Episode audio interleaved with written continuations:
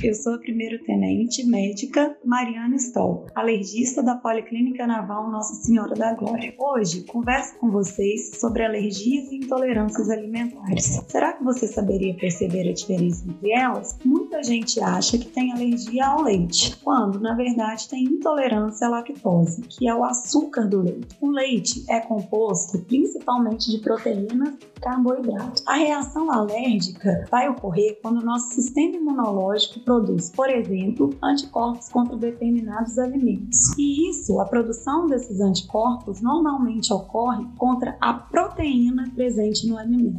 No caso do leite, contra a caseína, a beta-lactoglobulina, alfa-lactalbumina, que são as principais proteínas do leite, né? Essa reação, ela normalmente é imediata. Ela ocorre entre 15 minutos a uma hora, logo após o contato do alimento, como na alergia ao camarão, que as pessoas normalmente são bem familiarizadas. Quem que come o camarão, enche o olho, enche a boca, pode dar falta de ar, pode dar o edema na garganta, que é o famoso edema de bote, desmaio, e são reações normalmente mais graves e que requerem um, um socorro imediato.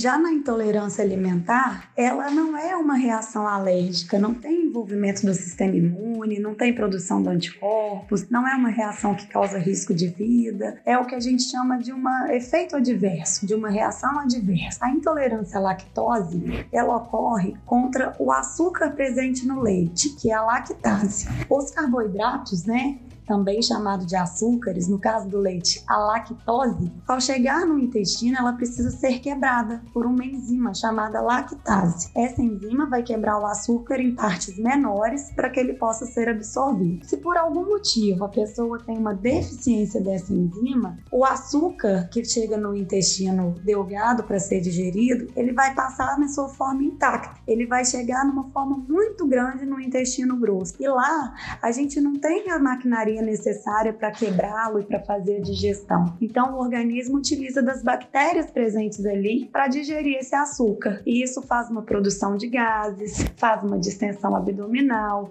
isso vai puxar água do, do nosso sangue para dentro do intestino e pode produzir uma diarreia. Esses sintomas também ocorrem bem próximos à ingestão do leite. E normalmente são os sintomas relacionados ao trato gastrointestinal: diarreia, distensão, dor, desconforto. E o tratamento para isso é simples, é diminuir a quantidade da lactose. E aí você pode lançar mão de alimentos livres de lactose no mercado chamados alimentos lac-free ou sem lactose e pode procurar ajuda médica, normalmente o gastroenterologista ou clínico geral ou mesmo nutricionista para poder dar as informações necessárias.